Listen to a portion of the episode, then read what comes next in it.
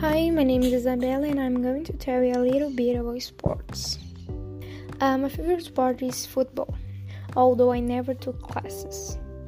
I like this sport because, in addition to being very recognized here in Brazil, it's a sport where I identify myself a lot. Football is played on a field with two goals on opposite sides and two teams.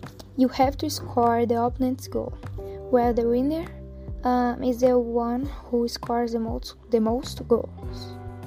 In football, there are several teams from different regions, such as São Paulo, Palmeiras, Vasco, among others. The team I support since I became interested in football is Flamengo because the players are very good and funny. Well, since I was little, I always had a dream of being very good at football and being able to play with my cousins. And I always looked at Neymar, a player from Brazil who inspires me a lot. Unfortunately, I still don't have the team jersey, but I have Brazil.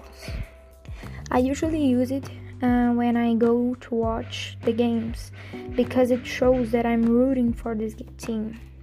Um, the sports has made me very happy, and whenever I play it, I forget about the problems of my life. Um, when I was little, me and my other five cousins, always after school, we used to play football.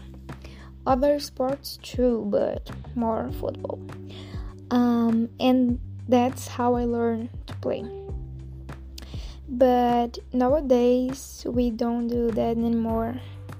But always when I, when I can, I go outside and play a little bit.